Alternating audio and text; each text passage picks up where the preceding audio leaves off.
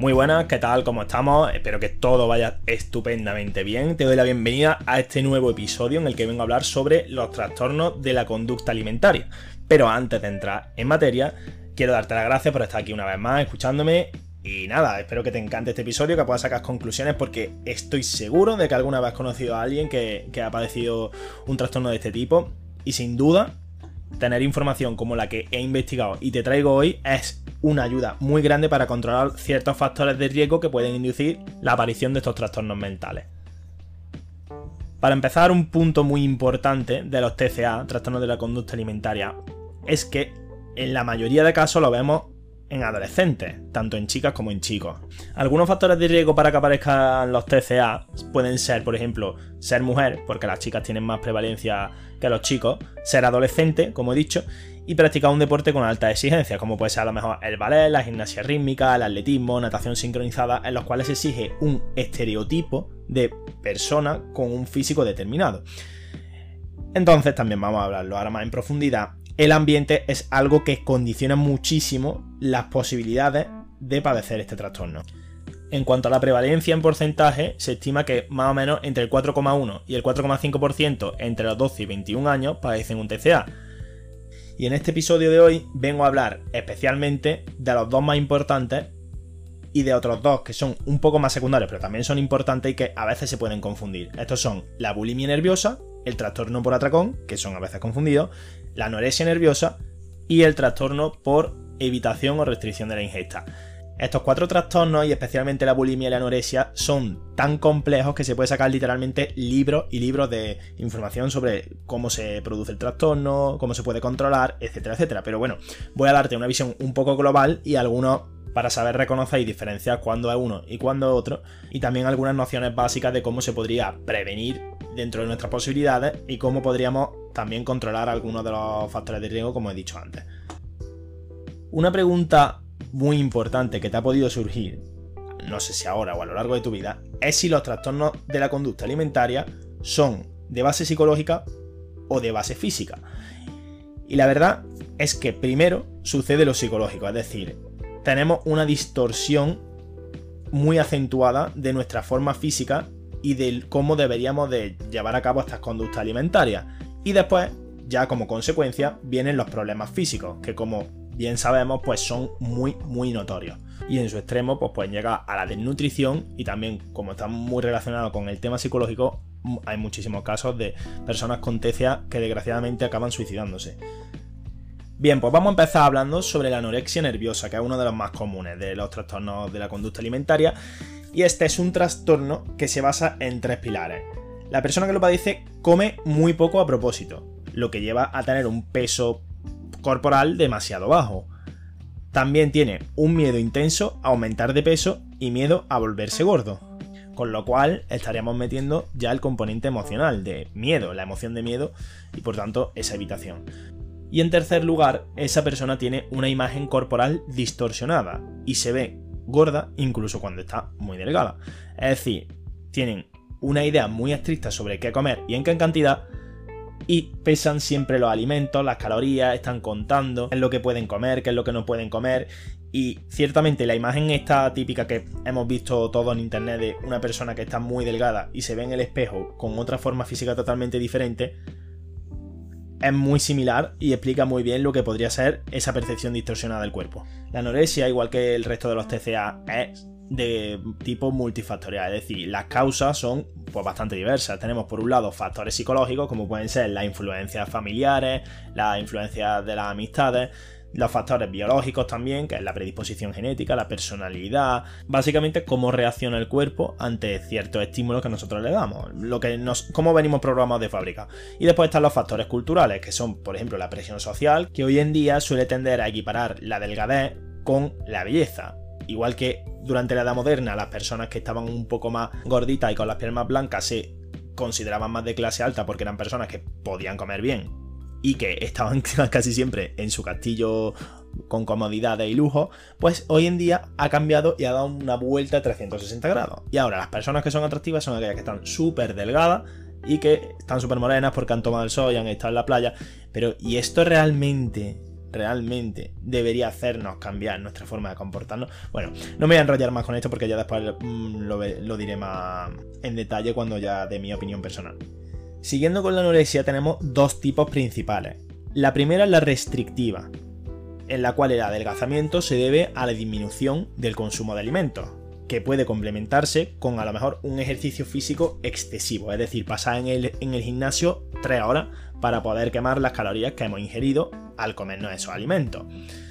En esta no se producen episodios de atracones ni de provocación de vómito, lo cual sí que sucede en el otro tipo de anorexia que tenemos, que sería la anorexia purgativa, en la cual se producen atracones de forma regular, seguidos de purga, es decir, de provocación de vómito, ya sea metiéndose los dedos en la garganta o el uso incorrecto de laxantes, que también pueden llegar a producir daño físico en el estómago.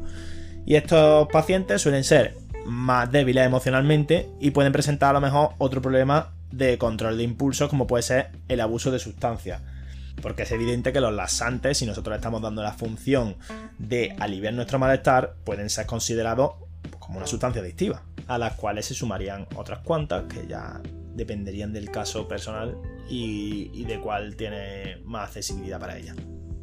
El segundo trastorno de la conducta alimentaria que voy a tratar hoy es uno que se suele confundir mucho con la anorexia, y es el trastorno por evitación o restricción de la ingesta, cuyos criterios diagnósticos son no tener interés por la comida y evitarla, perder peso según lo esperable, porque comen menos de lo necesario, hasta aquí muy parecido a la anorexia, pero lo que la diferencia es que estas personas no temen aumentar de peso y no tienen una imagen corporal negativa o distorsionada de sí mismas. Es decir, simplemente no comen porque les disgusta la mayor parte de los alimentos que están en su ambiente. Les disgusta el olor, no les gusta el sabor, no les gusta la textura, no les gusta el color, es decir, como que sienten asco y tienen miedo a vomitar eso que se van a comer.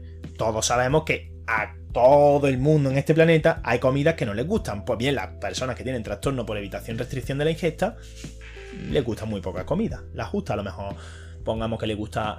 Imaginemos el caso de un adolescente que solamente come patatas fritas. Pues, lógicamente, eso va a crear un déficit a la hora de alimentarse y de tener los nutrientes que necesita, tanto macronutrientes como micronutrientes como vitaminas, porque claro, la dieta tiene que tener un mínimo de variedad. Y espero que con esto haya quedado claro la diferencia entre una y otra. Es decir, aquí no está esa obsesión por adelgazar, ni tampoco esa imagen corporal negativa de la que hablábamos en la anorexia. Y ahora vamos a pasar al otro gran trastorno de la conducta alimentaria, que es la bulimia nerviosa, que tiene los siguientes criterios. Comer demasiado y sentir como una pérdida del control y que no se puede dejar de comer. Asimismo, al llevar a cabo estos atracones y ponerse hasta las cejas de comida, se hacen cosas para compensar ese exceso de comida. Es decir, a lo mejor puede ser vomitar a propósito o usar laxantes y diuréticos. Por eso, aquí hay unos criterios diagnósticos como que se puede pisar mucho la anorexia con la bulimia y hay muchos casos en los que encontramos los dos TCA, porque están muy relacionados en algunas cosas. Entonces, se pueden usar las antes, como digo, se puede vomitar, se puede ayunar, hacer muchísimo ejercicio, como pasaba también la anorexia, y estas personas se juzgan a sí mismas basándose solamente en el aspecto corporal y en el peso. Y sin embargo, en el último 13A que voy a tratar hoy, en el trastorno por atracón, estas personas también comen demasiado, sienten perder el control, ingieren cantidades ingentes de comida, enormes, esto le hace sentir súper mal, pero a diferencia de las personas que tienen bulimia, estas suben de peso porque no hacen técnicas purgativas ni hacen un ejercicio excesivo para paliar los efectos de esta comida. Entonces, como consecuencia, a medida que va pasando el tiempo, se suele desarrollar sobrepeso. Por lo que una persona que come excesivamente y se le va notando cada vez que tiene un peso mayor, pues directamente deberíamos descartar que tiene bulimia o anorexia. Y por otro lado, barajar la posibilidad de que tuviese un trastorno por atracón. Bueno, y ahora que he puesto los cuatro principales TCA, voy a tratar ciertos puntos de interés generales de todo ello para poder dar una visión global y también para poder despertar un poco ese gusanillo de qué puedo hacer yo en estos casos. Eh, o si conozco a una persona que, que, los padezca. Y lógicamente siempre tengo que decir, porque es evidente que lo primero que hay que hacer es buscar ayuda profesional, porque nadie va a saber hacer las cosas mejor que una persona que ha estudiado, que se ha especializado en este ámbito y que sabe las herramientas que se deben utilizar en cada caso concreto. Lo primero que quiero comentar y que me ha parecido bastante revelador es que en un estudio publicado por Cruz, Bojorque y colaboradores, De acuerdo con los resultados que se obtuvieron, eh, se pasó una escala llamada CIMEC, que indica que los estudiantes presentan interiorización de las influencias socioculturales acerca del modelo estético de la delgadez, es decir, piensan que deberían de estar delgados porque así lo dicta la sociedad. De los resultados se extrae la conclusión de que el 48,9% de las mujeres y el 45,8% de los hombres, ojo, tampoco hay tanta diferencia, es decir, prácticamente la mitad de los hombres y las mujeres piensan que estar delgado está bien visto, hablando en lenguaje llano. Y posteriormente, en el mismo estudio se pasó el cuestionario BSQ que evalúa la insatisfacción con la imagen corporal, en el cual el 15,9% de las mujeres y el 20,8% de los hombres, es decir, más que las mujeres, presentan insatisfacción con cómo se ven su propio cuerpo. Entonces, ¿de qué nos aporta evidencia este estudio? Y otros muchos que hay. O sea, he leído varios, pero el más revelador me ha parecido este, aunque seguro que hay muchísimos más. Pero, ¿qué nos aporta? Pues nos dice que básicamente el ambiente juega un papel fundamental, igual que la diferencia intercultural, es decir, la dependencia que tenemos de lo de fuera, de lo que nos llega de nuestro input, es enorme. Tanto que nos puede llevar a fastidiarnos psicológicamente, después físicamente y en general nuestra vida, nuestra manera de hacer las cosas y nuestra manera de disfrutar de las cosas. Una pregunta que me apunté haciendo el guion del episodio y que me parece un tanto profunda es si debemos trabajar primero la implementación de la buena alimentación y la actividad física o tal vez mejorar primero la autoestima y la autoaceptación de nuestro propio cuerpo para sentir bienestar y, em, y a partir de ahí empezar a trabajar lo demás. Y la verdad es que mi punto de vista como psicólogo, pero también como deportista y persona que cree en, la, en ese feedback que existe entre el cuerpo y la mente, yo enfocaría siempre primero estar bien con uno mismo antes que empezar a hacer acciones que mejorasen el estado físico. Pero obviamente siempre la incluiría porque como digo, una cosa influye sobre la otra y si lo uno está mal es muy difícil que lo otro esté bien. Sentirse bien con el cuerpo que uno tiene, sea como sea ese cuerpo, creo que es un punto fundamental y es lo que más riesgo puede quitar de la situación mejorar nuestro afrontamiento psicológico puede hacer que no lleguemos a esa tremenda desnutrición y a reducir un poquito primero esos síntomas físicos que tenemos derivados también del propio malestar de, de, no querer comer por miedo a engordar o por ese miedo constante que prácticamente todos tenemos en mayor o menor medida de no ser aceptados en la sociedad. Además podemos hallarnos en el caso de una persona que cambie su estado físico y su salud, lo cual lógicamente le doy mucha importancia, pero aún así nunca esté conforme y siempre y siga teniendo esa imagen distorsionada y por tanto a nivel emocional pues siga dolido y con emociones muy poco adaptativas. Otro tema que me gusta tratar, ¿por qué la adolescencia es la edad de mayor riesgo para padecer un TCA? Principalmente porque el cerebro está en plena etapa de maduración. Es por eso que los adolescentes duermen más, es por eso que tienen cambios emocionales, porque básicamente su corteza prefrontal y otra área importante en la toma de decisiones y en las emociones son desarrolladas en esta etapa. Por tanto, están, por así decirlo, más vulnerables a los cambios del entorno y a las opiniones de los demás. Se busca más aceptación social, se buscan redes y círculos sociales, la necesidad de pertenencia a un grupo. Queremos parecernos a los iguales, los comentarios dañinos y a veces los comentarios buenos incluso, pero mal interpretados, hacen mucho más daño de lo que hacen en otras etapas de la vida. Lógicamente, esto siempre depende de la persona. Hay adolescentes a los que no les supone un cambio tan grande esta etapa, pero sin duda tenemos que tenerlo en cuenta a la hora de tratar con ellos, porque son el principal grupo de riesgo para padecer tanto estos trastornos como otros que son típicos de esta etapa. Y ya para terminar este episodio de hoy me gustaría tratar el tema del entorno de lo que se ve de fuera. Nosotros estamos expuestos continuamente a publicidad, a anuncios, tanto en nuestro móvil, en Instagram, en Facebook, en la televisión. Eh, estamos expuestos también a películas, vemos actores, los cuerpos que tienen. Estamos expuestos a fotos retocadas en redes sociales, en revistas.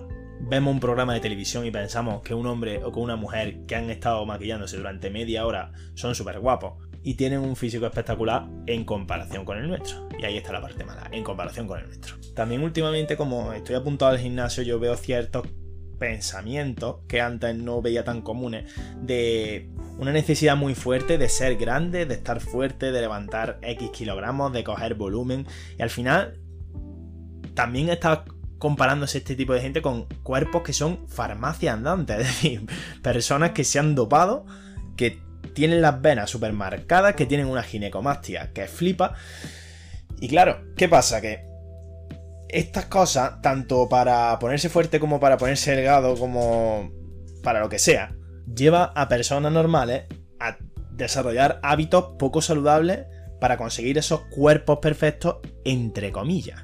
Es decir, conductas de estas poco saludables y hábitos pueden ser comer poco, tomar zumos detoxificantes, hacer una dieta de choque tremenda en la que no se come nada durante una semana o solamente se toman alimentos bajos en calorías y, en, y al final en macronutrientes también. Y por estas cosas pienso que el ambiente de hoy en día está propiciando mucho el tema de la aparición de los TCA. Pero también el otro día me escuchaba un podcast de fines revolucionarios en el que hablaban de este tema y decían si esto es algo que ha aparecido ahora en este ambiente o es algo evolutivo y que lleva ya muchos años con nosotros. Y la respuesta es que no se tiene ni puñetera idea del tema, porque todavía falta muchísima investigación sobre la etiología de los trastornos de la conducta alimentaria. La etiología son las causas, es decir, no se sabe todavía, hay se, se estipulan muchas causas, pero todavía no se sabe exactamente cuál es el origen, si hace 500 años los, humanos ya los tenían, si los tenían hace no sé cuántos mil años los cazadores recolectores, de esto todavía no se tiene evidencia. Por eso la ciencia es tan bonita, porque siempre se pueden descubrir cosas nuevas que pueden ayudarnos a mejorar lo que después serían las intervenciones. Porque lo mejor siempre es prevenir. Pero bueno, en el caso de que haya que curar, pues para eso están los profesionales de la salud. Y de esto, ya, y ya con esto acabo, se encarga la psiconutrición, que también se le llama psicología de la alimentación. Básicamente se trata de la ciencia que estudia la relación, relación que nosotros tenemos con la comida. Es decir, no estudia planes de alimentación, ni dietas buenas, ni nada de esto, porque de hecho se encargaría eh, los dietistas nutricionistas, sino que se encarga de explicar y abordar esta relación con la comida, es decir, las emociones, las conductas, el contexto social, las relaciones, creencias falsas, la psicoeducación.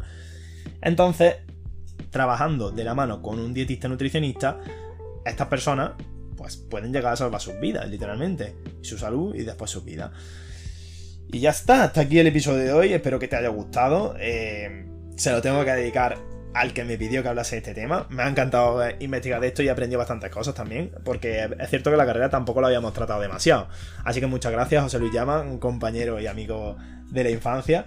Espero que todo te vaya genial, estoy seguro de que sí, y te mando un abrazo muy fuerte de aquí y también te lo mando a ti, querido o querida oyente que me está escuchando aquí al final del episodio. Te doy muchísimas gracias por estar aquí de nuevo, por escucharme, por dedicarme tu tiempo, que es lo más importante. Y nada, solamente quiero pedirte que, si, eh, dependiendo de la plataforma en la que me escuches, me des like, me pongas un comentario o me lo comentas a mí por WhatsApp, que eso me hace muy feliz. Y si quieres proponerme un tema nuevo, estoy totalmente abierto a la propuesta. Que tenga una muy buena semana y nos vemos pronto en Psicología Aplicable.